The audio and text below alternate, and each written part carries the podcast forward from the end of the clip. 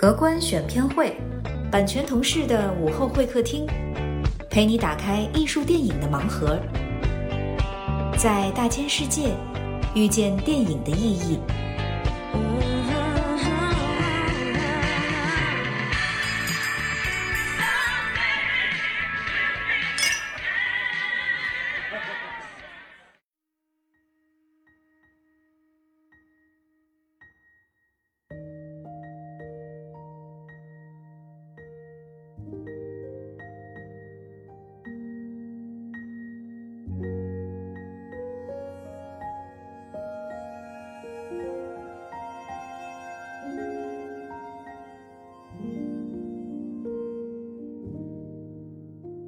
听众朋友们，大家好，欢迎回到荷官选片会新一期的节目。现在呢，我们的录制的团队啊，已经来到了上海国际电影节。然后今天呢，想通过这个机会为大家介绍一部本次入围了亚洲新人奖单元的呃非常出色的国片佳作，也是我们荷官印象代理海外发行的一部，呃，我们非常希望世界也能够看到的中国电影。这部电影叫做《乘船而去》。我们今天非常荣幸的邀请到了《乘船而去》的导演陈小雨。陈小雨导演跟大家打个招呼吧。呃，大家好，我是陈小雨。嗯，陈陈导可能也是刚落地上海是吧？对，就这个节，目前这个节奏还习惯吗？呃，有点不习惯，有点有点快，大城市有点还是有有有点把我这个平时住村子里的人有吓到的。还之前也是住在片子里面讲的这个德勤老家是吗？我是二零一八年的时候从多伦多待了两年之后回到一嗯村子里面一直待到现在，然后嗯但之前就是我们在多伦多的时候也是住在比较村的地方，云南的时候待了三年在大理。也是住在村子里面，所以就是不太习惯大城市的这种节奏。就你去哪儿都是要乘坐公共交通，然后非常繁忙的这个车流。这个是不是也跟您想创作一部家乡的电影也有这样的就是原因所在？就是觉得可能习惯了村子的这种节奏之后，想拍一部电影来致敬这样的生活。对，因为我我自己是觉得那个状态挺舒服的，它是一个综合的一个感受是好的。那城市就是城市也没什么，我们城市也挺好。我们每次来城市的时候也觉得就是嗯很爽，就是这这头头两天，但是就有种那个太刺激了，就是。对，就那种感觉，眼花缭乱的。对，确实。那这么想的话，我们的生活确实要有个反差，就是你什么都得间歇着来，有一个乡村的节奏之后，再去体会城市，你才会更加珍惜它的好啊，是这样的。那您能不能稍微的给我们再深入的聊一聊创作这部电影的初衷？就除了呃对于乡村生活的这个眷恋和喜爱之外，还有没有什么别的原因促使您写这部片子？呃，因为我从小是嗯我外婆带大的。然后，所以我我跟他的感情是非常好的，就是，呃，我我跟我母亲其实相处的时间其实不多，嗯，那他所以说外婆她对我来说就是有点朝母亲那个方向偏移了，甚至都小时候因为就是家里面也有挺多的动荡的，所以说跟。嗯，就是有破产啊，什么是这些事情，呃，父母很多时候都不在身边，然后甚至有的时候会担惊受怕的，然后整一个都是外婆，她就是带着你，然后就是保护着你，然后是有有这样的一种那个情感，特殊的情感在。嗯，然后我外婆她说话也是，呃，很很爽快，直来直往，然后也很有幽默感。我我就每次跟她聊天的时候，都会被她的一些状态就打动，或者说激励到吧，然后我就想。这个东西把它给呈现出来，然后另外有一点就是说，那个呃，虽然他没读过什么书哈，但他其实思想是很丰富的。然后他嗯，之前也会跟我聊，就说那个死后到底是怎么样一个状态啊？就是到底是有没有天堂地狱啊？然后这些东西还是说呃非常物理性的，就是人死如灯灭这样的一个事情。所以呃，所以我就发现其实哎，他们其实是去会去思考这种形而上的这些东西的。嗯，我就想把他们的这种就说那个内心的东西给也给传达出来。嗯嗯。所以为了写这个片子，其实又跟他重新的建立了一些。关系是吗？其其实我跟我外婆的关系一直都是很持续的，其实一直都是一个很又像亲人，然后又又像朋友的这样的一个状态。我跟她说任何事情都是不用藏着掖着，不用拐弯抹角，然后她都能够理解。就虽然说她可能就不知道年轻人到底在干什么，她甚至不知道拍电影这件事情到底是什么样的状况，他搞不清楚拍视频跟拍照之间有什么区别。然后，但是，但他还是会很支持你。然后，就是有时候你感觉隔着一些东西，但却有一些很深层次的事情能够隔着那些东西能够沟通到的。嗯嗯，呃，就蛮好玩的。那最最先开始的时候，没有创作这部电影的时候，你是怎么理解它所形成的这种野生的或者草根的这种生死观念？是说，是这是一种家乡的文化现象，还是说，只是你外婆在，呃，这个村子里面是一个独树一帜的存在，它也很有独特性？呃，因为我外婆在村子里面，她是一个外来者的这样的一个状态，她其实是从江苏那边嫁过来的，然后但她融入的其实非常好，然后他们那个年代也经历过很多动荡的。其实外婆她也是跟片子里的周瑾老太太一样，她是个童养媳嘛，然后来脱离了原生家庭，因为她也是被收养的，只是一个弃婴，艰难的度过了一些岁月，然后磨砺的她有一种乐观的那种韧性的东西在。嗯，因为再苦的日子都过过了，所以他会很珍惜生活当中的一些呃点点滴滴的那种美好。但你说对于生死的一些讨论的话，其实这个是普遍的。嗯，就因为我会就说跟他在一块相处的时候，也会接触到村子里的其他的老太太，他们就是会聊的，因为身边的人在死嘛。嗯，就 就是我说的稍微有点直白，就是说 村庄每年都会有老人去世啊，那那他们就是会恐惧的。就说那接万一接下来哪天轮到我了，这是怎么样一个状况？这种未知，他不可能不考虑这件事情。只不过因为，就是说大家年轻人都出去工作了，跟他们相处的少，所以不知道他们每天在想什么。但他们其实大量的时间都是在聊谁家的谁谁谁死了啊，他怎么死的？他吃面吃死的啊，吃面都吃的死的，就会这原本都有这些台词，但是后来因为我写的，我我们是生活细节太多了，到后面才才删了很多内容，对。在不断的精炼，嗯，这个片子给给我的感受确实也是生活细节的极端的丰富，而且这个丰富是特别能给，尤其是有过异乡旅居，然后再回到家乡，或者说是在异国旅居回到家乡这些人有一个深刻的共鸣，就是你能够在一个远距离的状态重新审视你生长的这个文化。呃，体会一下做什么叫做回到自己的故乡，做一个异乡人，然后做一个无用的人。这种，因为，呃，我我个人的经历是，去年的时候，我的奶奶去世了，然后回家就是回村子里面，我可能都比较陌生的一个村子，但其实是我爷爷我奶都是在那儿生长出来的，我爸爸也是在那个地方长大的。你回到那儿之后，你就觉得城市人是一个小工具。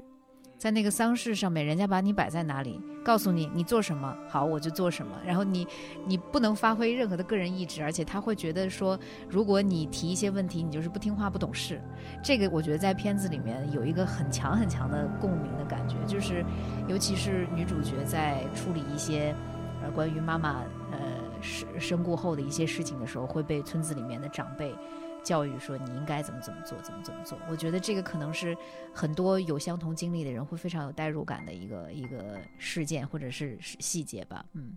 对，因为我们确实是看到呃大家面临着这样的困境嘛，而而且就是说呃城市和乡村它有两种不同的开放性。就是说，城市的开放性是，就是说，你可以有各种各样的生活方式，有各种各样的观念，但其实每个人他也是过度过度注重隐私的，嗯，呃，大家都是。把自己放在一个茧房里面的状态，呃，外婆她经常说一句话，就说那个，呃，乡下人门敞开，城里人门关紧，嗯，啊，就是这是他的这种乡村的开放性，就是我我这一天在家里进行活动，谁都可以进来。啊，但同时呢，它的封闭性在于，就是说，他一些事情只接受他们一直以来的那种做事情的这种方式。那其实这两种开放性之间，它各有各的那个好处的。其实就并不应该是两种对立的状态，而是应该在一种沟通的过程当中去去体会说，哎，我在这方面可以打开一点，你在那方面你可以打开一点。嗯嗯，我感觉可能城城市人在这个过程当中，如果要去做妥协，可能更多吧。嗯，对因为可能呃乡村的那个生态，人与人之间那种连接还是比较稳、比较坚固的。城里人很难去瓦解，你只能融入，或者说妥协，或者说尊重啊。我觉得可能是这样。而且，我觉得这个片子当中为什么会说它的细节很丰富，是因为可能如果我们去重新审视现在中国南方的乡村的样貌的时候。呃，城市人多少带着是有一点猎奇的那个心理去看，但是你会发现，呃，我觉得陈导在这个过程当中并没有刻意去满足城市人的这个猎奇，就是呃还原一种本来的样貌，甚至城市人会觉得，哦，呃，原来这个这种差异性是这么接地气的，就是它的，我觉得它反映出来这个片子反映出来的这个感受，就是不是我们想象的那种乡村电影。呃，是真的以一个非常诚恳的态度再去呈现还原，然后，呃，不去取悦什么人。这个这个，我觉得这个距离感是非常微妙，就和看别的这种类似题材或者类似相同的故事，或者可能说对于相同阶段的导演的长篇处女作的时候，非常不同的一种观感。嗯，但其实其实我我们已经是有做一些，呃。出于美学考虑的一些 调整了，嗯，因因为其实大部分的老人现在不住在那样的房子里面，老房子已经非常非常少了，然后就是大部分都是那种就是不土不洋的那种那个呃样样板房的那种，就是小别墅吧，就是然后贴满瓷砖的那种，其实其实不好看，就是感觉好像挺豪华的，然后但其实。就嗯没有归属，那个美学是没有归属，这是凭空捏造出来的这么一套东西，然后也没有任何理念啊，然后只是大家都在弄，然后设计公司它有一套模板，那么你也造我也造，然后大家都那样造，然后不锈钢的栏杆，呃，你要说真实的话，那才是真实的，但是就说对我们来说，就说还是想，呃，因为那些老房子，我我小时候是那种老房子，现在也有老人住在那种老房子里，比较少。可能百分之十、百分之二十这样子的比例吧，呃，现在不拍的话，就是以后可能就就就很少了，所以就还是选择了这样的一个方式。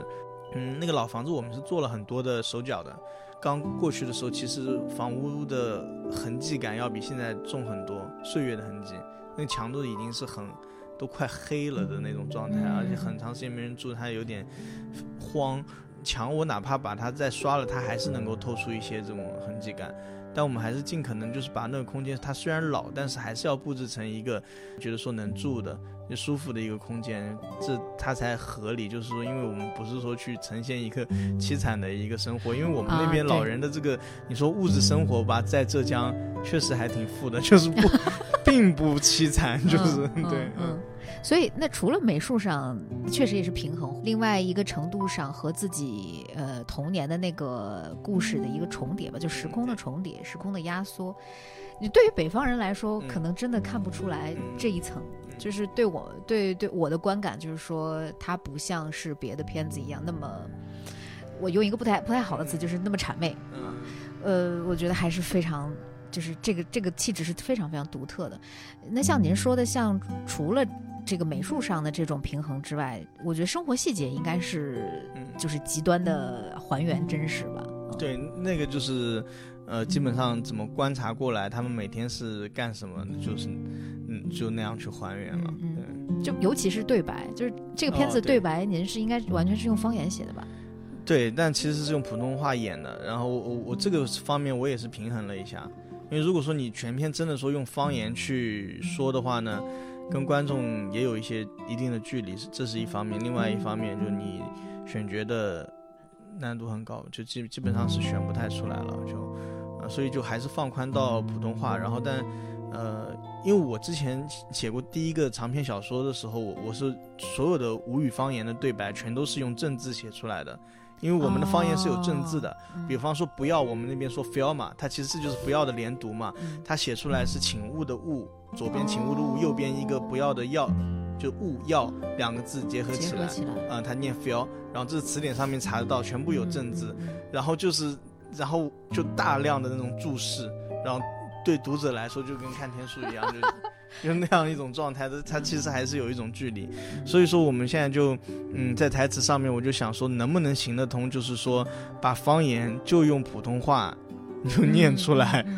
就是，呃，但我现在的呈现出来，我都是觉得说说是 work 的。就比方说你好久没来了，我们方言就说你长硬不来的，就是你长远没来了。然后我就是让他普通话就说你长远没来了。然后就是我我怕穷气会过给你，对对对，就这种他方言就是这么说的。这这就说它是可以翻译成文字的嘛，它是有对应的这个词汇的。它不仅是说它语音语调上的这个变化，它是整个就说呃遣词造句的这个结构都是不同的，措辞也是有有变化的。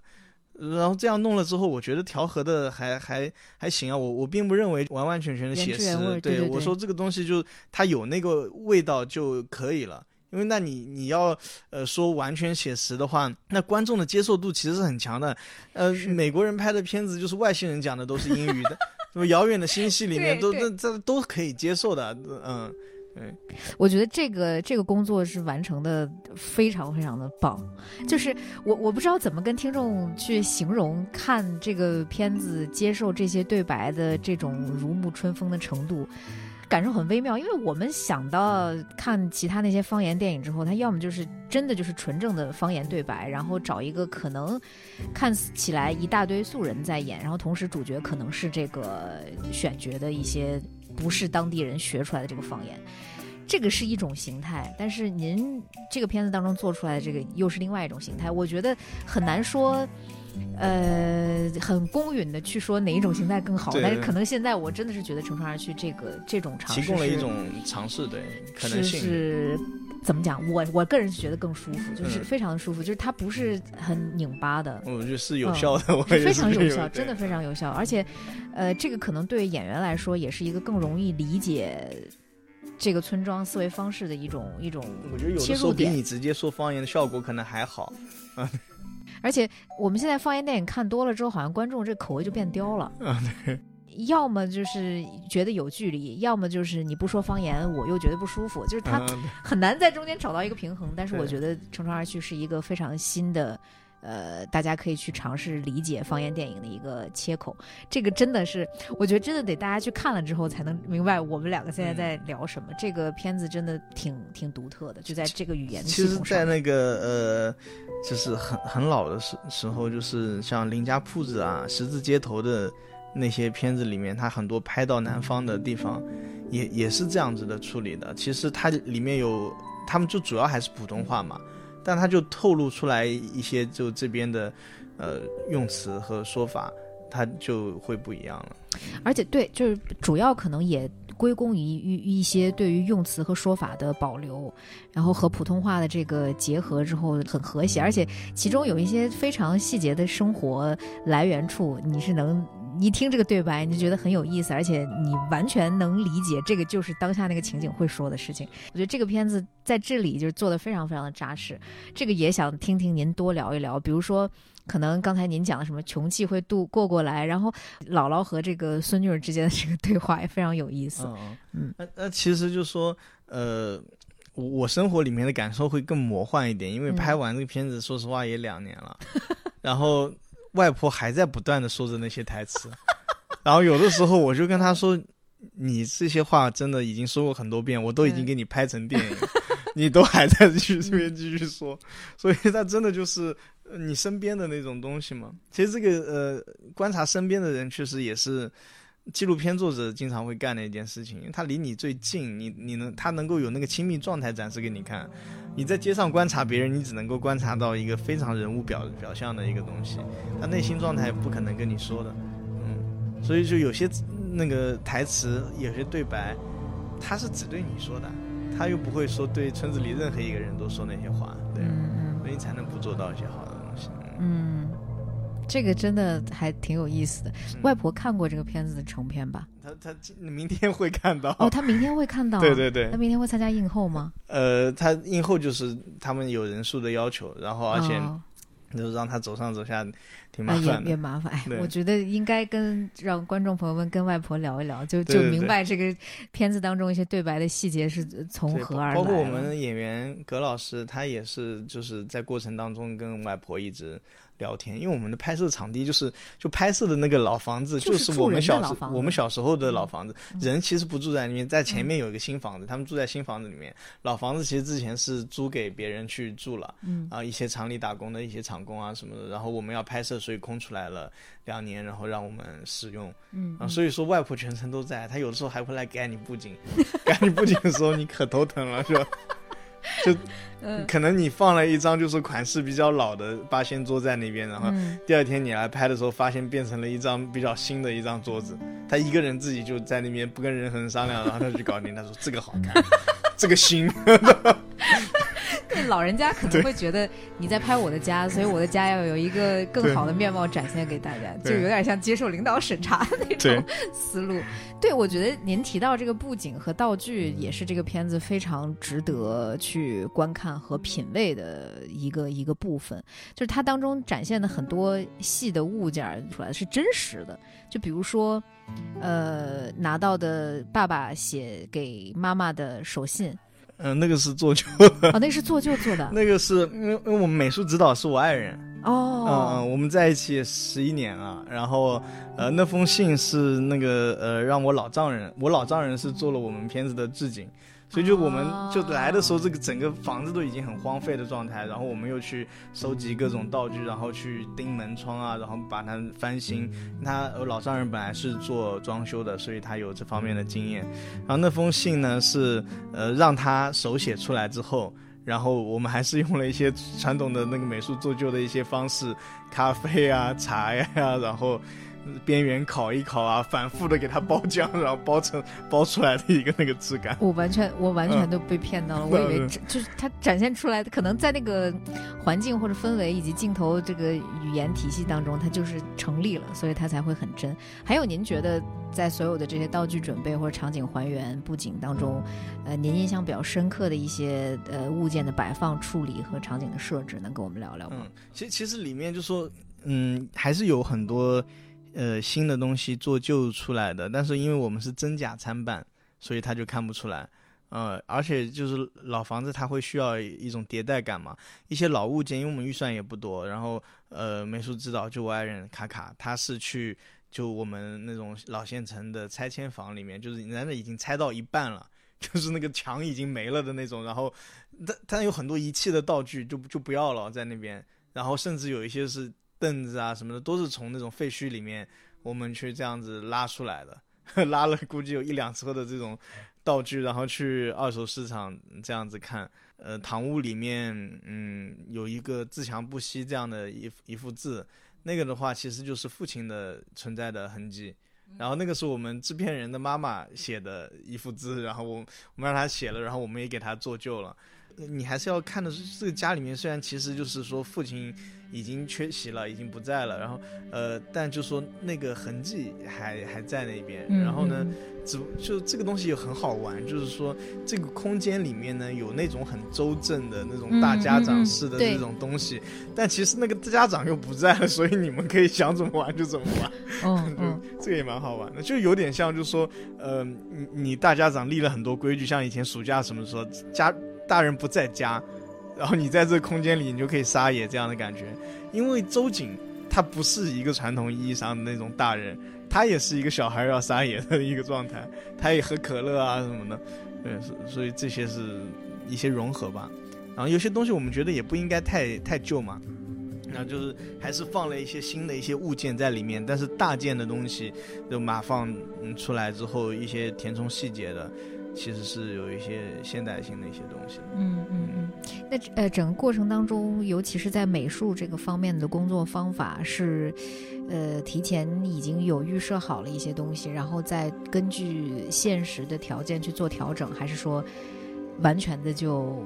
有一种冒险的行为，就像拍纪录片一样，我遇到什么就做什么这种？呃，还还是有一些就是说基础的一些设计的。你要想象这个人是怎么用这个空间的，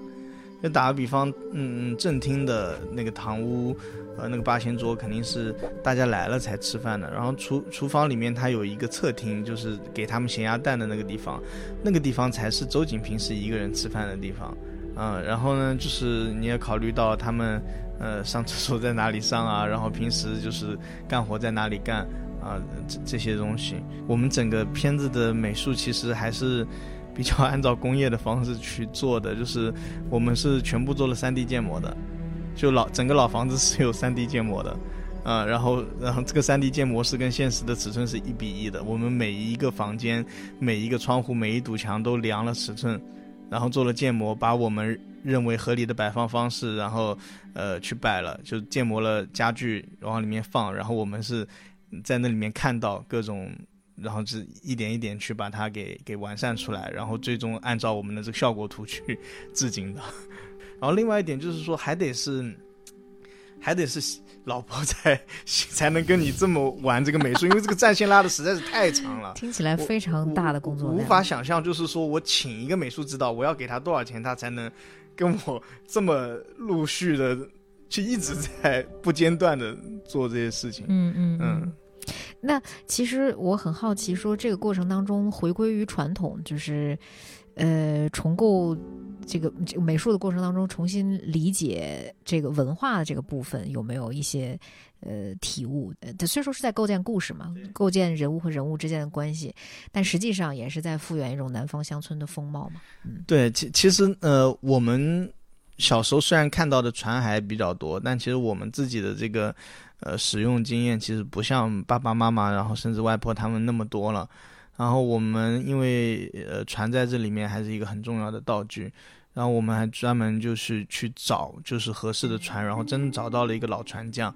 然后他就滔滔不绝的跟我们讲啊，曾经是多么风光啊，就是说那个大家都要船啊，他生意是非常好的，他手艺也是从绍兴学过来的，各种款式的船都能做，然后现在就可能一年都没有一艘船找他做了，因为都是用塑料船和这个水泥船。然后呢？那我们这个船找到之后，呃，演员有划船的戏，那划船这个只能让村里面的其他的长辈其实都会，啊，他们就是真的。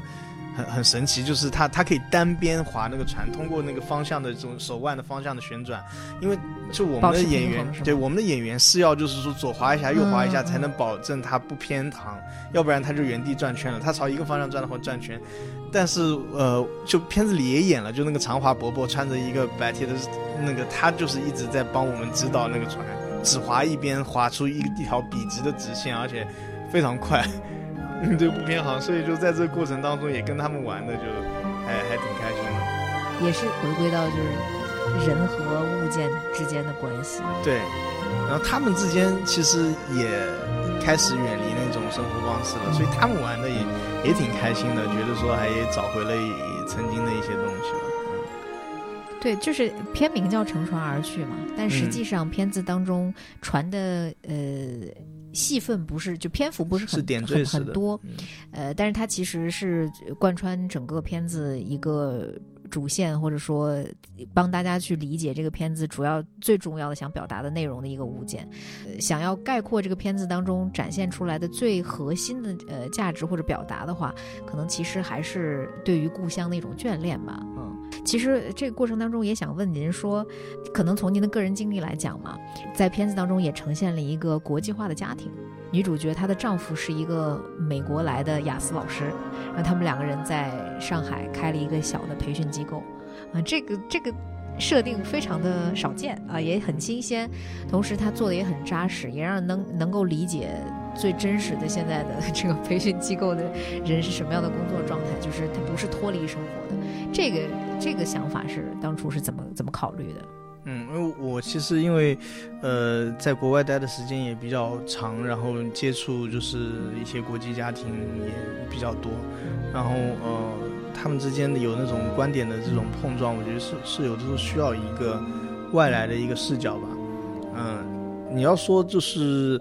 呃，受到电影方面的影响的话，其实洪尚秀有些片子里，他老喜欢安插个老外在那边，就是，但是他我觉得有奇效，就是说那个你突然之间就是站在一个更客观的角度去看待一些平常你觉得都已经完全习惯掉的一些事情了，嗯。呃，然后呃观念上其实嗯原本这条线还更丰富一点，但因为第一次做，然后篇幅上把握的并不好，所以就删掉了很多。啊，原原本是聊的会会更多的，因为老人，你讲国外的老人跟国内的老人，他的这个生活状态差异非常大。因为国内的这个老人从那一辈过来的，现在依然是就是，呃，一辈子牺牲和付出太多，所以老了之后呢，呃，他很多的重心都过于放在子女上面，其实不太有自己的这样的一个生活的。但我们因为都这样啊，就所以没有人会觉得有任何问题啊。但是这是正常的吗？一个人老了之后，他没有自己的生活重心，他只有自己的子女，这是正常的吗？这不是正常的，但你看不出来，因为你在这个视角里面，所以我需要提供一个别的视角，然后才能说让大家去去看一下，就跳出来的去看一下。然后嗯，确确实我也知道很多的这种国际家庭，他们面临的这种问题，就是说因为阿珍呃。她的这个选择，就我们的姐姐的那个角色，嗯，她既传统又不传统，啊，她很多传统的价值观她是认了的，啊，但是，但是我还是要让你看到，就是说她人生当中是有做出一些很自我的决定的，啊，她是她是她不是说，呃，那个黑白的这样的一个，就是说我要么是个保守的人，我要么是开放的人。他是在这个中间，他他试图去找到自己的一个平衡，所以这个东西也就很显眼。就是如果说用一个老外丈夫的话，让你知道哦，他曾经离婚，然后有个老外丈夫，那他曾经有过这种自我的这种很坚定的一些抉择，一些很勇敢的一些东西，他是可以透露出来的。因为我们看片子就是说，尽量不喂给大家很多信息，就是一些事情是大家看出来了，就是透露出来了，那那就是挺好，嗯。就是过程当中有她前夫的角色的出现吗？她前夫那个角色一出现，你就一下能读懂阿珍这个人。想下来就是两个男人来，就是让一个女人的角色更立体了。就是她前夫这个这个出现也是很很画龙点睛吧，就是一下子就让你明白他为什么会离婚，他从前的生活是什么状态，他为什么会有之前那样的生活状态和家庭的状况，同时他为什么做出现在的选择。嗯，以及可能他跟他儿子关系也问题出现在哪里？能看出来就挺不容易的，就也也不是所有人都看得出来，因为就呃还是比较淡的这样子，就没有讲的特别明显吧，就嗯。但是还是挺挺显性的，我觉得可能对观众来说这是一个容易去做出的人物的推演，但是就看大家愿不愿意去想这方面的事儿。因为还是留白了给大家，就我不知道大家拼出来是怎么样一个东西，但其实我们这人物小传里面是写了很多的。嗯，就因为就我之前就是觉得说两个人的路不同嘛，因为你阿珍这样的人物，他到了大城市之后，他一开始的时候是会很孤独的，他无法融入城市，所以说他在那边读书的时候遇到一个就是像老宋这样的人的话，他就会觉得说那个呃，我们有共同语言，我们都是。一个老家的，然后那时候会很相互帮助，然后但是到某个阶段之后，他作为一个男性回去继承很多东西，他在老家能够过得很舒服，你还想往前走的时候，对，这东西就根本行不通了，对，嗯。而我觉得这个可能对当下的呃时代来说是一个非常显性的东西，因为很多女性在选择。呃，长远的人生发展的时候，都会和自己的家庭或者说夫家吧有这样的冲突。就我觉得，呃，这个片子很出众的一点，也是它的当下性。就是我们可能觉得这是一个回归传统的东西，但实际它对当下的时代有个特别敏锐的捕捉。就包括可能当中会显示出来的露营文化的兴起，然后还有一些就是在北京做这个导游或者在异乡漂泊的这个北漂的人最真实的心理状态，就是。我们也基本上也算是同一代北漂的人嘛，就是非常理解他这个弟弟在当中，呃说的这些自己的想法，然后人生困境和状况什么的。还有就是说，呃，比如说，呃，奶奶去了银行之后取钱，柜员会问他说：“是不是有人？就是你是不是取给自己的钱啊？”就就有一种好像谨防这个电信诈骗的这个这个程序出现，就是真的就是非常非常。Right now 的那个感觉，就是您您在这个过程当中，呃，做出对当下的这个还原和捕捉，是最开始，呃，做这个比较传统的故事的时候，也想立刻达到的第二个目的是吗？哦，这就是可能这个目的还更强一点啊，就嗯，就就我是觉得好玩，就我是看到了之后，我觉得蛮有意思的。嗯，然后就。嗯，但他有意思在哪里，我也其实说不太出来。然后，那就是觉得蛮有意思的，就放进去了。之前放的还多一点，就因为之前他不是有一个打架的一个一场戏，就是弟弟。那那里后来因为出于节奏考虑，我们把那那场戏给虚化掉了嘛。其实那个烧烤店的老板，他也是他的同学，跟他那个搞露营的同学是同一个，都都是都是同学。然后呢，但是那样的烧烤店。在和那样露营的烧烤店，在阿青看来，本质上都是烧烤店。对，啊，露营的那种，就是在我看来，它就是有一种两面性，就是有的时候它确实很装逼，然后，然后，但是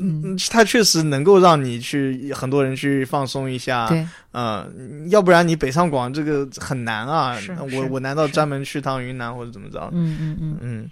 那其实我很好奇，因为嗯，您不是在国外也有很长时间的居住的这个经历嘛？呃，怎么能够实现对当下我们就是国内大城市或者说呃小村庄和大城市之间的这个关系有一个这么敏锐的捕捉？就是这个过程当中会不会本身会有一些时差？但是您做出了一些努力来把这个时差就消弭了？呃，我我是就是初一的时候去了阿联酋，先待了四年。然后呢，当然也都是在华人的圈子里面，然后所以那个漂泊的状态，我我抓的呃自己感同身受，就是我当时就觉得说，我再不回来的话，我就回不来了，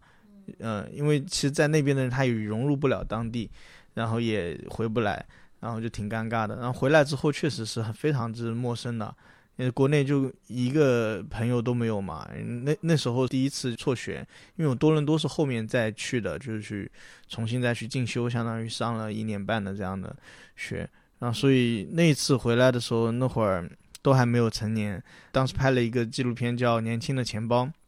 拍的不太好，是个黑历史，然后但是我就是有了一个契机，就是说，呃，我拿这个摄影机，我就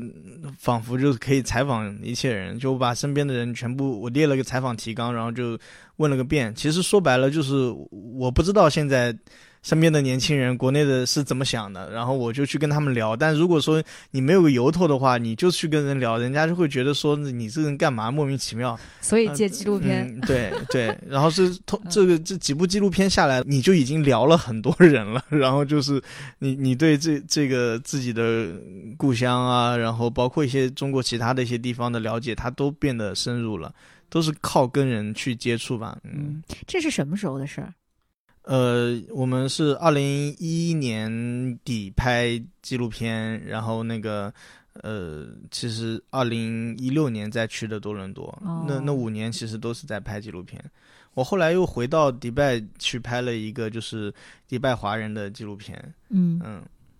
那我我比较好奇，因为现在是一个短视频很很风行，就是。入侵我们的生活特别彻底的一个时代，可能一一年到一六年那中间还是一个我们没有受到短视频的这个影响的时代，所以是不是现在这些所谓的新兴的媒体啊或者自媒体，其实也是一个补充对于这种语料的？对对啊，其实我觉得其实呃，我还挺接纳这个事情的，就是。嗯，现在有人看我们当时拍的一些纪录片，然后有人会说这不就是 vlog 吗？对，我看。然后那我那我看他们就是拍的 vlog，我也会想，这不就是纪录片吗？其实差不多的，你就记录的身边的一些人和事嘛。嗯，只不过就说你纪录片有的时候想挖的，就说再深一点，嗯，就是聊的再走心一点嘛。嗯，那你其实 vlog 很多也也做到那个程度，所以说很多拆碎了讲的话。他也能讲，但是有一些深入的命题呢，它碎片化，它比较难表达。所以我现在也开始分辨，就是说你想去跟大家沟通的这个东西，它到底是一个散点，你真的说三五分钟其实就够了，还是说它值得纳入到一个更完整的一个系统里面去跟大家？嗯，那现在做了剧情长片之后，还会考虑再回归拍拍纪录片，或者说可能有更新的尝试，拍拍什么这种短视频之类的这种。我都在做，都在做，我都在做。嗯，就纪录片那个，呃，就是我们有之前拍一一对魔术师兄弟的，然后那个当时拍就陷入一种重复嘛，但现在隔了很多年了，我们就是放着，我们的素材拍的很好的，就是那个其实。本就我也可以当时就可以剪成一个片子啊，但我们就这么放了好多好多年，然后现在我们再去拍第二阶段的素材，那感觉就不一样了。嗯，然后包括我还有很多，就是说短短视频那个迷你纪录片的这种十几分钟的这种，就是呃，就是小雨带大家认识我身边各种有意思的人的这样的一种状态。然后我 B 站也做 UP 主啊，然后我抖音也在做，我小红书也在做，就我都做。对啊，因为我觉得这个东西很真实，你刷抖音刷到的就是大家现在最真实的这种想法，他需要爽到哪里，然后就他他需要爽到哪里，就是这是表层，其实。就是，然后，但你作为作者，你就要想一想，说为什么他现在嗨这个，他是不是一些东西无法得到释放？然后就说，因为大家很多时候无意识做出的选择，就是你，你作为作者是帮大家去多想一道，呃，就是，嗯，我可能不提供你当下就让你爽的。但是能够让你就是说恢复一些知觉，能够让你更容易爽的 这样的状态，因为你你照理说一碗白米饭就可以让你很爽的，如果你在一个饥饿的状态下的话，你如果说能够尝得出来白米饭它是有甜味的话，但你现在这个东西知觉它丧失了，它有的时候大家需要有一个复位的这样的一个过程，但是你很理解这种不断丧失的过程，因为根本就没有给你休息的时间。那工作压力每个人都都这么大了，我就想碎片的刷刷，我自己也要玩游戏，也要刷短视频什么的，嗯，但是我们都还是需要偶尔有一些契机，就是说那个去去恢复一下。嗯嗯，所以这个东西其实没有出现在乘船而去当中，就是对于短视频或者是当下这个呃时代这个方面的一些复原，没有考虑在这个长片当中。我我我觉得乘船而去现在问题都是已经是装的东西太多了，然后要在精简的一个 状态。对，就是就是那我其他的真的是装不进来了，就只能在别的片子里面去呈现。因为因为其实我们现在后面还有好多的片子在写。其实乘船，嗯呃长篇吧，我们有好多的同时开发的，就是嗯就好像有一个花园，它有不同的，你都播种了，然后有的长得。旺一点，有的长得没那么旺，然后沉船它只是真的很恰巧最先出来了，嗯，那就把它给拍出来了，嗯，其实这个不是说我就是一个拍喜欢就说只拍家庭片或者说一个比较温和的那种状态的，就是说，呃，其他片子里面它也也会有比较狠的一些。东西或者说比较飞的、比较想象力比较丰富的，包括我们现在正在做一个科幻的动画短片，因为我自己也做 CG、做 3D 什么的，所以我跟他们一起在做那样的一个东西。嗯嗯，所以您觉得重要的是表达这个东西，而不是说媒介和途径，就是或者说类型，或者说这个平台之类的，这个对您来说不是一个限制，以及语言系统也不是一个限制，就是任何的方式其实都比较开放。呃，我我我觉得是这样，就是你作为一个厨子的话，嗯，我招待，如果说我要招待五十个人，那我就是量为主，嗯啊，然后如果说我就是这么两个人吃吃饭的话，那我有另外一套做法。所以说，你作为一个作者，你有很多想要表达的东西。因为我我小说现在也还在写啊，但是说我不会说一个东西我又想写成小说，又想拍成电影，它肯定是有一个最适合它的一个媒介。啊，然后那那就是现在给了我很多选项，就是说电影只是其中一种呈现方式，说有一些想要表达的东西，它就最适合电影这个篇幅。你整个事情你讲利索，差不多就是一两个小时，哎，那它就很适合。然后它的整一个故事框架它也很适合。那有一些故事，它的整一个就就不是按照戏剧的这个来，它有大量的文学性和心理性的这些东西，那我就不去想电影的事情了，我直接就写成小说了。然后有一些点就是非常当下的，可能就是说下一个月，然后它就过去。但是你此刻也想要抒发一下，你觉得呃是一些很具体的，让大家能产生共鸣的东西，那我就做短视频，啊，就就有选择。对嗯嗯嗯嗯。那您像您刚才讲的，就是阿联酋回来之后，又会做很多这个。我们现在看可能是 vlog，但实际上是剧情，呃，这个这个纪录片的纪录片的尝试，呃，后面又回到多伦多继续求学，呃，中间这个阶段的尝试有，就是那个阶段的尝试奠定了您现在对于各种这个媒介的理解，还是说探索和理解是还要再往后？可能还要再往后一点，嗯呃。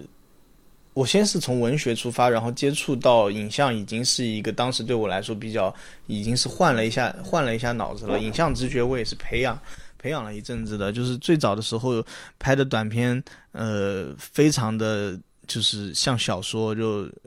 嗯影像就没有起到太大的作用，压根儿就啊，因为都还是一个写作思维，你脑子里是先有文本，没画面的。然后，嗯，两个就拍了两个，其实挺效果不太好的这个短片，呃，然后就是才意识到说，哎，呃，纪录片跟剧情片是那么不一样的。因为纪录片你先天然的，你的拍摄对象他有真实的故事，然后他有真实的语言，呃，你要去重新构建出来真实的故事和真实的语言是不容易的。然后你不仅是你的剧本的支持，你的就说表演的支持也是非常重要的。然后那个时候纪录片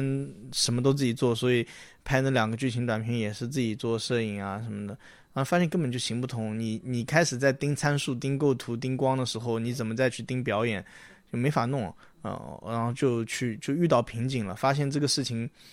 没有想象中那么好做。然后呃，去多伦多那边之后，就是一上去就是被。呃，训话 就是 训话到，被对对，被规训，就是说那个你就得跟别人合作，然后呃开始慢慢的放手，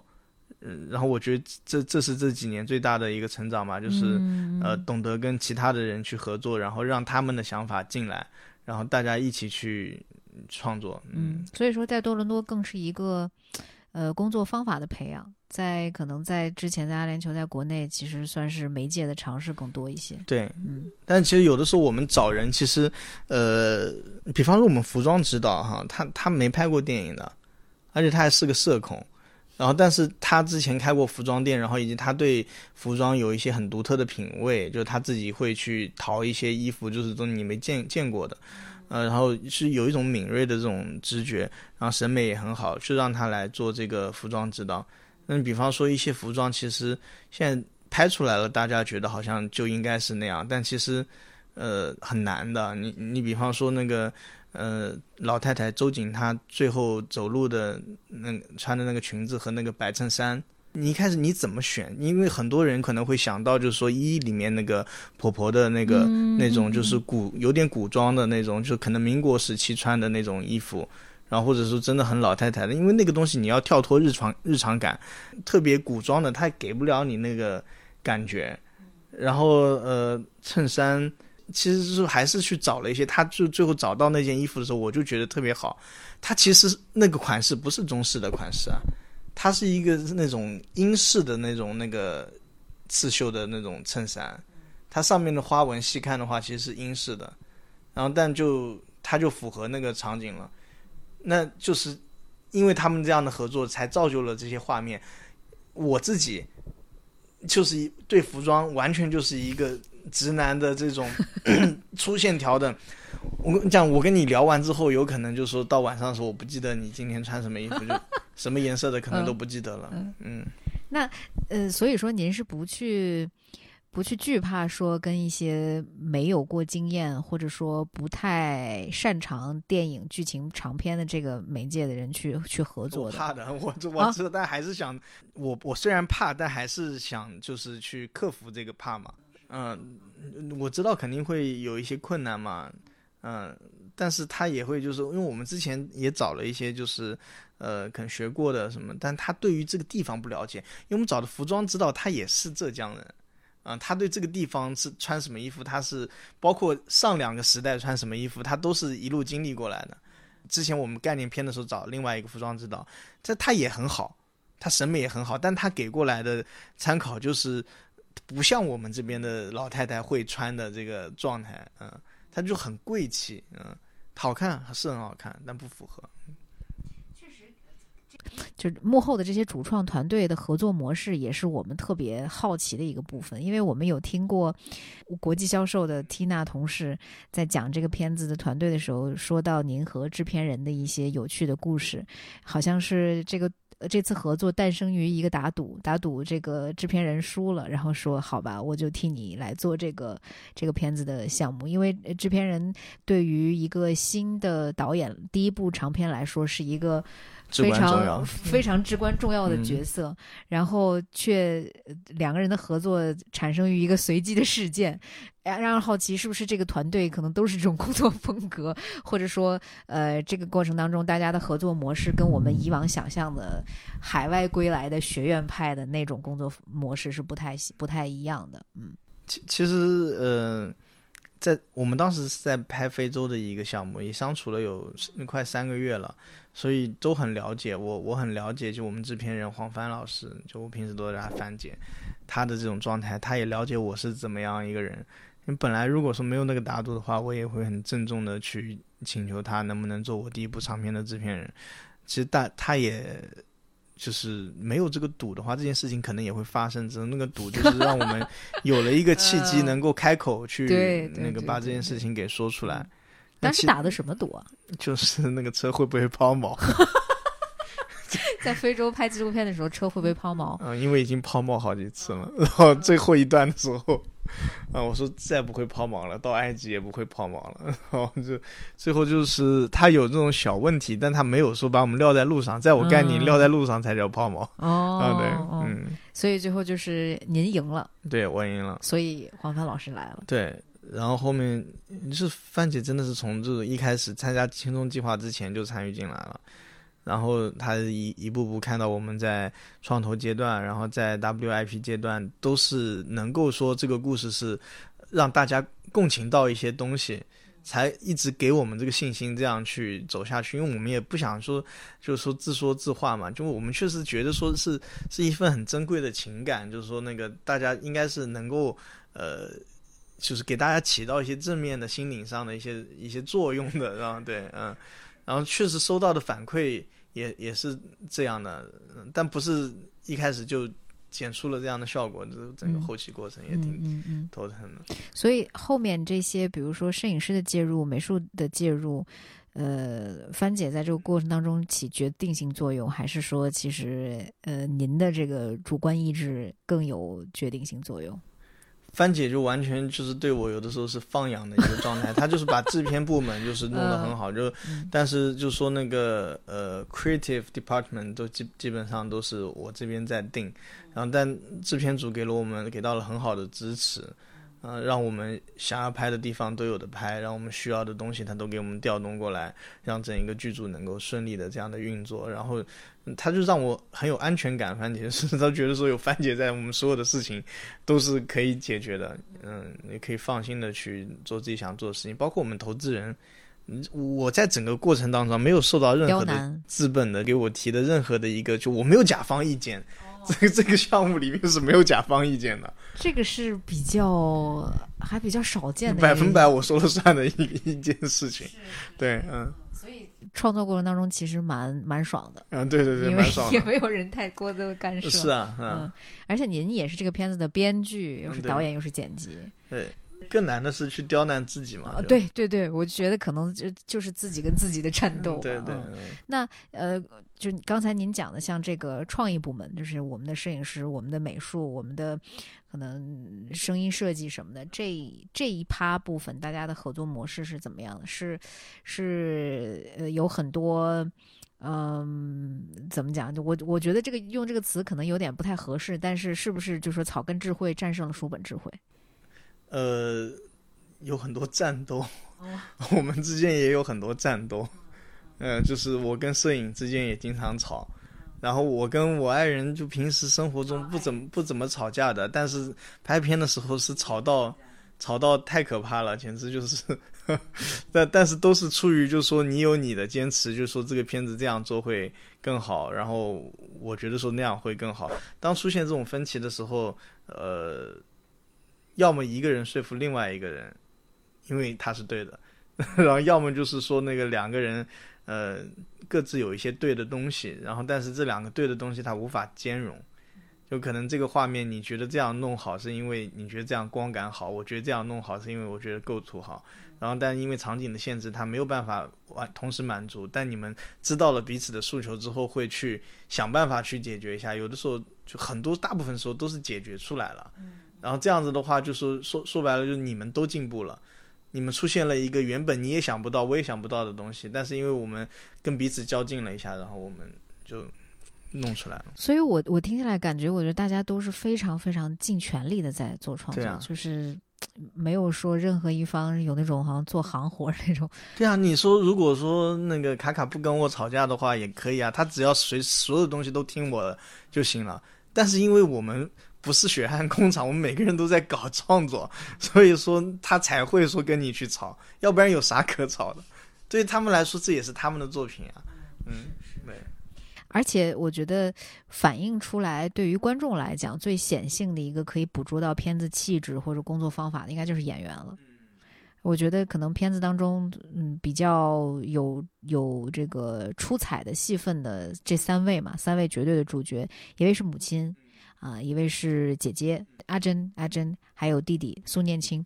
这三位，呃，首先选角的过程就开始让大家有好奇了，因为这个我们知道刘丹老师是是北方人，是纯正的北方人，北京电影学院毕业的，然后、呃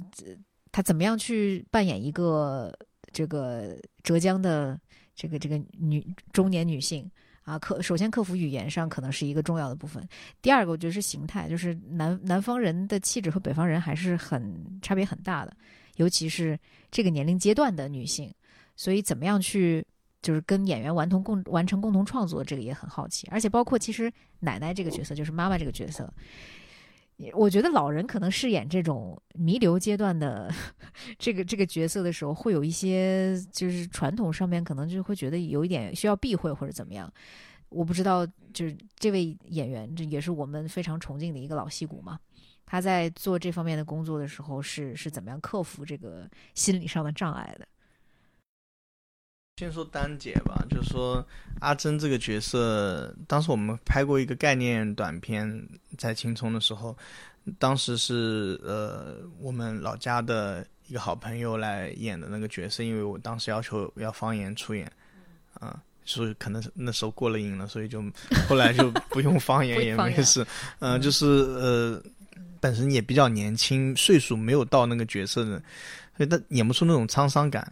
然后这个呃，这个角色他是压力非常大的一一个角色，嗯，当时万马才旦老师他是青铜计划的呃导演训练营的我们导师，他就说那个你这个选角很重要，就是说这个姐姐的角色一定要选一个有沧桑感的一一个人，嗯，然后呃后来是邱炯炯导演跟我推荐了，就是说刘丹，我们就去约了喝了个咖啡，然后我就在丹姐的。呃，声音和眼神里面，就是我觉得我看到了阿珍的那种状态。然后 那个呃，葛老师呢，其实概念片的时候也是找的他，但说实话，我们后来还是有在广泛的找其他的人。我们想，因为要看都要看看，就是有没有更合适的嘛。但其实找了一圈回来就没有更合适的。然后还是找到葛老师，但葛老师他一开始他是一个我合作过最就职业素养最高的一个演员，就是说你从背词啊，然后所有的那种准备的这种程度，然后这种努力的这种，然后对所有的人非常的好啊，就是很很令人尊重。但是呢，他一开始的表演方式其实是很电视剧。我不是说那个东西不好，但他就不太符合，不适合这个片子。嗯、就是就起范儿起的太足了，就是呃，他可能就是戏剧性太强。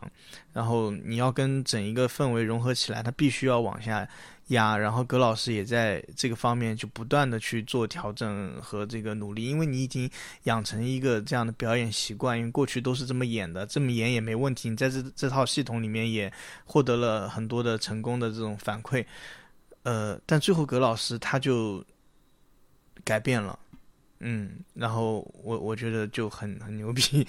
对，就是完全调整自己的表演方式，啊甚至是用另外一套这个系统来接受这个就我觉得。越越拍我感觉越香，越拍越香，然后到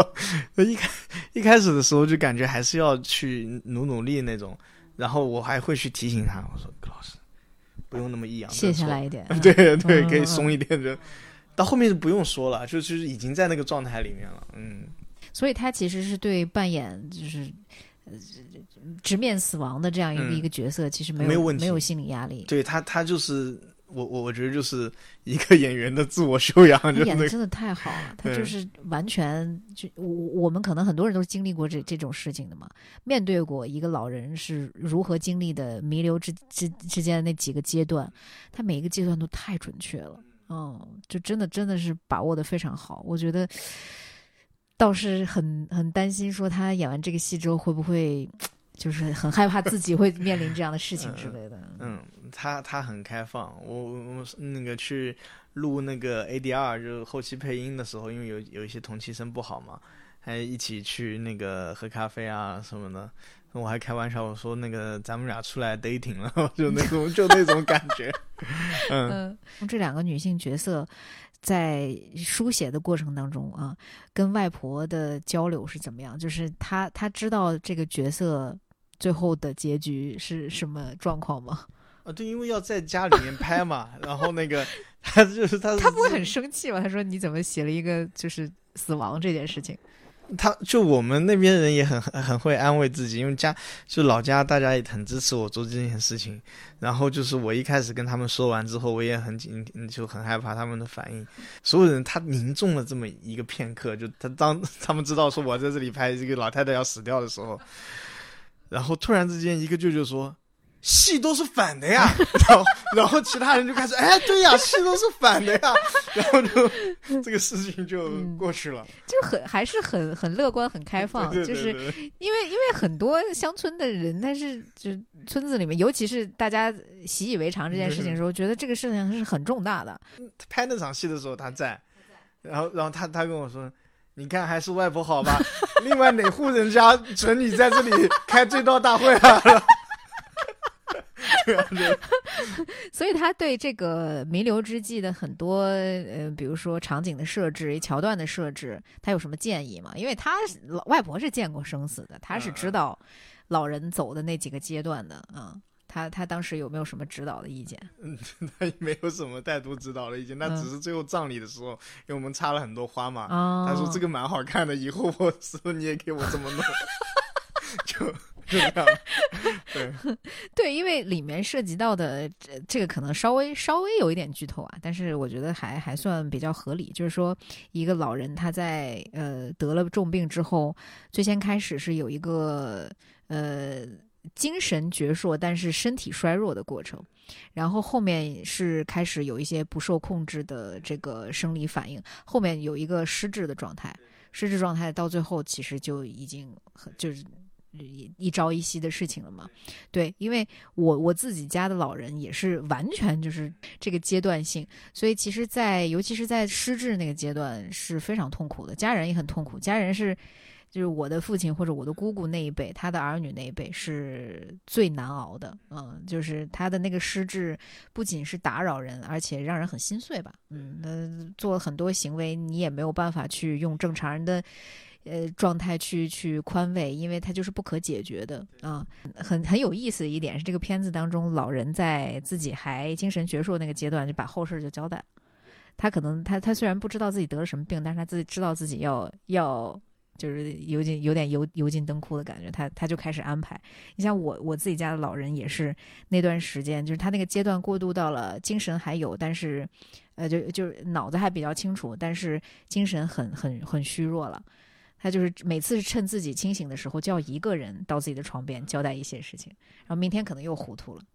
后天清醒了又叫一个人来交代这个事情。嗯，就是我觉得可能单纯从我的生命体验来讲，我觉得这段是拍的特别的，呃，真实，特别能够呃给人。嗯，重新重新去思考生命最后那个阶段，我们应该怎么样妥善处理一个老人他自己的意愿？因为确实人的很痛苦嘛。这个阶段的创作其实有有一个很关键的一点就在于，就是说你你在村子里面，你每年出席的喜事和丧事是要比你住在城市里面要多得多的。嗯，对老人来说是这样，对年轻人来说也是这样，因为都叫得到嘛。然后大家都是都在一个村子里，所以彼此的生活状态会比较了解。所以像这种他们是看的多了，我我看的也比较多了。四年级的时候，我外公就去世了，他呃，也是之前对我们都很好，然后但但就是也经历了这些阶段，所以当时我就也有被震撼到，就你感受到了无常，就是嗯，然后所以那个东西对我整个人生观和价值观，我觉得都都有一个非常大的影响，因为就是围绕着那四年级，就是我经历死亡，从很有钱到就是说一屁股债，经历我的初恋，然后。我未来要做写作，就是创宽广义上来讲，创作这件事情，都都是混合在一起讲的。就是你看到哦，原来生命是这么无常，这么短暂，这么这么脆弱，所以你更想在这这个短暂的这个时光里面，去把你觉得重要的一些情感，去把它用一种方式保留下来。嗯，就是尤其是生命是不可阻挡，就是尤其在老年人最后走完全程的那几个阶段。真的就是觉得时光是不可能为任何人停留的，它就是飞速的在转，嗯，这个感受是非常明确的。这两个角色他们在互相支持、互相去完成对方呈现的过程当中，这个互动或者是是怎么样建立的？就这两个比较重要的女性角色嘛，嗯，因为这这就是靠靠时间的相处。万马才旦老师说，如果这个本子他来拍的话，他会拍三个月。但我们没有这个资金去拍三个月，呃，但比方说全家福那一场戏，因为当时剧本的时候，我出于就说你从剧情的角度考虑，我甚至都觉得说这场戏是有没有必要的，但是我又舍不得，就是因为很像是那种就是导演自我表达，就是一定要有个全家福这样子，然后但还是最终还是写进去了，现在我们安排在第一天拍摄。嗯，就在第一天拍摄，因为我觉得不是很重要的一个过场戏嘛，那就那个给大家一个熟悉的空间，把那些呃戏剧性比较强的，然后放在后面，呃，结果拍出来效果就完全不好。现在的那个是拍到一半的时候，然后我跟番姐说：“番姐，能不能让我重拍一下全家福？”他们现在的关系好了，就他们现在像一家人了。就所以这个是要靠时间去，是是是，对。因对我的理解里面，就是说情感吧，它就是跟陪伴是有直接的关系的。嗯，两个人一起共度的时间长了，自然而然就有情感。嗯，所以我们这个周期是大概多长时间？二十八天拍完。我们其实效率很高哎，效率非常高。我们效率也太高了吧！二十八天，这二十八天基本上大家是呃非常饱和的工作状态，还是说其实很松弛，也都在生活？就就到极限了，我就每天只睡三四个小时，就就已经崩溃了，真的，就所有人都就就再多拍一个礼拜都要炸足，我觉得。那这当时，比如说跟这些演员的磨合期，会在筹备期，就是先让他们在村子里面有一个适应的阶段吧。对对对，嗯，就是哪怕自己的您的外婆，可能也跟演员有一个非常深入的相处的过程，应该是的。我们都还是就说有围读啊，然后有去就说到处走走，然后去体验。像阿青那个角色，他到德清自己都住了一个月，嗯，就租了个房子，嗯，然后去感受那种生活状态。跟阿青那个演员吴周凯也是在非洲的时候认识的，跟帆姐一块儿一趟认识的，嗯，呃，那个角色是因为，呃，我我觉得，呃，猴子就是我们都爱猴子嘛，他有点邪性，那个人，他他有点痞，你知道吗？有点痞，有点痞。对，然后就是这个痞的他。跟这个角色能对冲一下，因为当时在剧本阶段的时候，就感觉什么不是是一个文艺青年，就是这种角色就看得很腻，你知道吗？就是，所以我想要一个他长相上看上去稍微有点坏坏的、痞痞的一个来演，才能说把这个角色更真实一点。嗯嗯嗯，是，我觉得这点这个气质还是挺。挺挺不多见的，而且其实您刚才提到，比如说跟呃万马才旦老师的交流嘛，呃，这个这个项目是从青葱之后，青葱应该是最后一个 WIP 了吧？啊，不是是最早的呃，青葱是最早的，青葱是创投。那还有其他什么？就是金鸡是后面，金鸡是后面的，一共我我记得印象当中应该入了三个市场。呃，金鸡，然后还有那个海浪的，但是海浪他们没办，当时嗯，因为疫情的关系，所以他其实还是走了不少的接展，还是说得到了大家各方的支持吧。对，这个过程当中是不是其实跟万万财旦老师的在创作上面的这个指导，呃，是比较深入的？因为我觉得可能嗯，风格上面也比较类似嗯。您您讲讲这个渊源吧。嗯，万瓦才旦老师的很多建议我我听了很多也没听，但是他的建议 其实都很、都很中肯，就都都很好。呃，他的建议如果我全部听了，也会是一部好片子，但会完全是一部万马才旦作品的这样的一个感觉。嗯，所以说，嗯，哪怕是你很尊重的、你很喜欢的一些前辈，他给你的建议，你也要分哪些是。你采纳过来，然后还能保留你自己的一些表达，要去做一些平衡。呃，没不可能有任何一个人给我建议，我都全盘照就接收了这样子。嗯，但是万马老师确实给了一些呃，对于整个片子应该怎么拍、怎么选角的一些非常根本性的一些建议。嗯嗯，我觉得选角选对了，其实这部片子对。因为当时其实我我从我一开始都没有考虑主角用素人演员，我大量的对白我怎么用素人演员，就是就不太可能的，就是我还是这片子就还是有戏剧冲突的，就是有冲突戏，嗯，所以我也没有那个时间去就是说培养素人演员，就是说那个不是说我没有时间，而是就是说大家一起在那边，这个成本开销是非常大的，这个预算是 hold 不住的。嗯，所以说我们前面做什么三 D 预演啊，什么这些，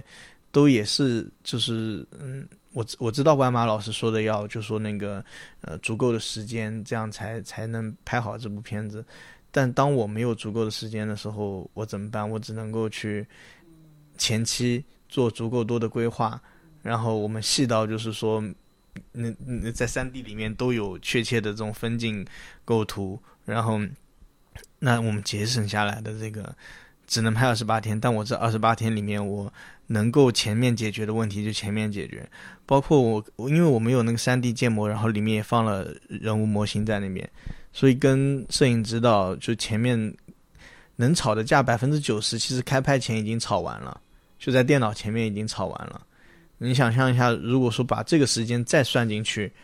那我们出来的这个东西就质量会大打折扣，嗯嗯，对，很难想象在片场接着进行这样的过程是一个怎么样磨人的过程。是的，呃，确实是因为嗯，现在有很多相同的路径吧，就是对可能。呃，海外回来的这些青年创作者们，在一系列的节展或者创投或者说市场上面得到一些支持，这个可能是必不可少的一个过程。您觉得这个过程当中所积攒的一些这个体悟和感受，也有没有可以分享给跟您现在处于相同位置的这种青年创作者的一些东西？嗯嗯，呃，我我我觉得还是尽可能多的跟大家就说聊创作吧。其实这一行里面懂的人还真的挺多的，但嗯，就是这个反馈收集的大，因为这片子自己剪的，所以你必须要收集大量的反馈，要要不然你完全跳不出自己那个视角的。但你收集完了之后，你自己还是得去辨别，要不然的话，你会陷入很迷茫的一个时期，就是。因为每一个意见，你都会收获一个相反的意见，啊，每一个意见都有相反的意见，嗯，几乎是这样。然后，但是在这个过程当中，你起码知道有人这么想，有人那么想，你在不断的去通过这些人的反馈去验证这个东西到底在别人的心里面是唤起什么东西，或者说它起不起一些作用，然后再不断的去重新判断。然后，呃，行业里面的人还是更能够帮你提出一些解决方案，因为你给一些普通的朋友、观众看呢。他们能够告诉你一个很模糊的一个，他只能描述感受和他的想法。对，但是呃，行业里面同行也好，前辈也好，他能够帮你指出一些问题，然后甚至能够提供一些解决方案。嗯，有的时候这些解决方案我就直接用了，我真的是就直接用。比方说黄继导演，他也给我提了好几个非常重要的剪辑意见，还有马丽导演。就是求的，是这两位基本上都是创呃纪录片创作者。呃，对对，是嗯，然后嗯，但是那那几几个剪辑点动的，就是基本上是呃有那种脱胎换骨的这个作用，对，嗯，但就是就是采纳了很多，嗯，然后包括有一个呃版本最大的一个就是改动是易思成老师以前云之南独立影像展的策展人，嗯。他当时就是阿涛那段独白，其实在剧本里是没有的，是后来写上去的最后的那一段。然后他说小雨这片子呢，我那个我看完之后，我前面看的就都挺好，就是到最后的时候，呃，我一直在等你到底要跟我说什么，然后我发现你没有跟我说，嗯，你可能觉得这样的留白，嗯，让你就不容易落俗，然后你可能觉得这样子处理比较高级，但是你只是巧妙的把这个问题给回避过去了。我们看完这片子是要听你到底，你导演要跟我说一句什么话？有那么多的人物，他不是一个出于人物视角出出发的，因为那么多的人物视角，他是有一个表演编导演编排的这个东西的。你不能够弄了一圈到最后跟我就是什么话都不说，就是就这这样过去了。你真正要说什么，你不要害怕，哪怕你觉得他是幼稚的，只只要是这现阶段你真正想说的东西，你把它说出来，这部电影它才能成立。啊，然后后来才有了那那段独白，然后整个片子就成立了，就 从那之后才开始成立。这个段落印象非常深刻，而且包括可能结尾，我们看到外婆或者是奶奶或者是母亲这个角色，它是一个什么样的状态呈现，而且这这个剪辑的形成的过程，这两个片段的结合。也包括诠释了中国人传统文化里对于死亡的一些理解，对于托梦，对于很多东西的阐释，这个还是非常非常非常关键的一个部分。嗯，那那所以您您的建议是永远的聊创作是吗？对啊，就是还是能够敞开心扉听别人的这个批评也好，然后一些大的改动，你敢去。突破自己原有的一些想法吗，不会挫败吗？这个过程当中，就是一遍一遍的改，或者听到这些声音的时候，会有迷茫的时候。会啊，会啊。怎么克服的呢？我我有老婆，就就我可以跟他哭。就 没有想到是这个答案，有一种在虐单身狗的这个这个嫌疑，嗯。不是，就是因为你自己。如果说我我真的是单身的话，我真的觉得好像我我可能真的有点熬不过去。但是你有一个有一段亲密关系，然后他他这么就是陪伴你，然后他同时也是这个片子的一个创作者，会觉得很不孤单。然后这件事情他可以坚持下去，这样子。嗯，所以说我在推测，是不是业内出现了越来越多的家庭作坊式剧组，也是这个原因，就是大家能互相理解，同时因为我们是家庭，所以我们可能。床头吵架床尾和，这这这家庭真是有这种韧性。我当时就是在拍片的时候，看到卡卡的眼神中冒出那种怒火，我觉得完了，这婚姻不保了，就是拍完绝对就跟我离婚了。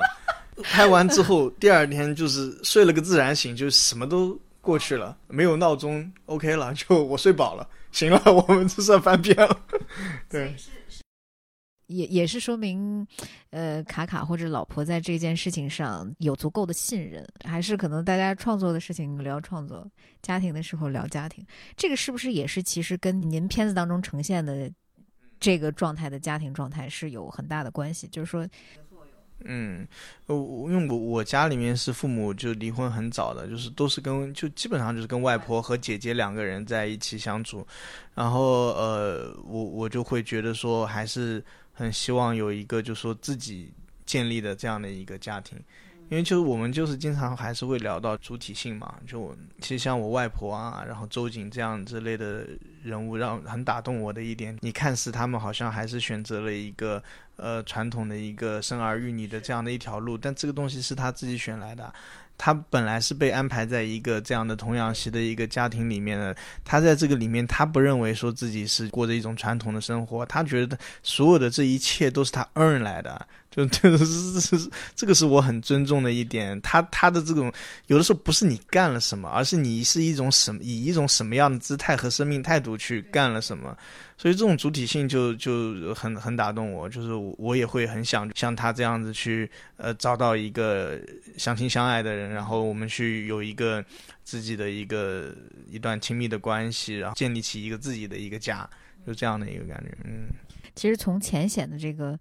呃女性性别议题的角度来看这两个角色的话，还是非常的。具有代表性的、具有这个女性觉醒的意识，对于曾经过去的历史的一个回溯和反思吧。我们中国人还是有一个时代的伤痛嘛，就是有的时候你会看到一些呃出国了的人吧，他们会说：“哎，中国人什么时候才能够走出这种那个时代的伤痛。我觉得说，当然大家都希望早点走出来，但是你不能说，呃，你就看腻了这个东西，然后我们就不去表达了。它还在我们生活里面。那一场就是他早前的周瑾早前的场戏，呃，我的一个主旨就是饥饿记忆，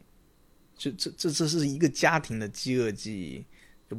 嗯，这个东西是会影响你所有的人生决定的。阿珍为什么这么拼？就不就是因为这个饥饿记忆？很多时候我们这个情绪它不是就是你一个个体产生的，嗯，对。有的时候我们讲这个独立吧，它也挺抽象的，它是一个相对的一个概念，怎么可能完全独立的人？人和人之间都是相互关联的，你的很多的抉择、很多的情感都都是来自于你的上一辈的这些人。我们脱离时代记忆，脱离伤痛，到底是为了什么呢？就是它的目的是什么？如果是仅仅为了脱离而脱离，那它就变成了一个没有意义的行为。我们觉得还是要。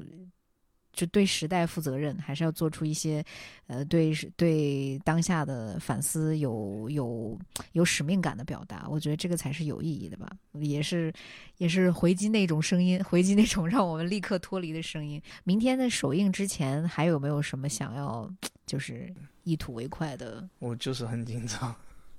但但是这个紧张就是呃。我我一直就是认可紧张这种情绪，虽然他很难受，因为我是觉得你你太在乎一些东西了，然后你才会很紧张，然后但就这部片子其实也是让人去松下来的一个过程嘛，就因为你看阿珍一开始那么紧绷的一根线，那其实服装上面我们也是这么设计的，让它就是服装慢慢慢慢都越来越加长，然后这样子，呃。就那我也希望，就是说这个片子其实你创对于创作者来说，我并并没有特别放松，因为我从头跟到尾就是那个就是调色，所有东西都是自己做的，就你整个后期流程合片都是我在这边合 DCP 都是我这边出的，我没有一刻就是说放松下来说，我我我真的很希望明天我能够坐在那个电影院里面，能够我自己也做一回观众，就是说我能够。嗯，如果说这部片子能让别人放松下来的话，我希望他也能让我放松下来吧。明天，嗯，就说一句非常官话，但也不是官话，就是非常感谢上海国际电影节能够提供给创作者这个机遇，乘船而去这部作品非常优秀啊！其实我们也我我们也是不仅出于海外发行方来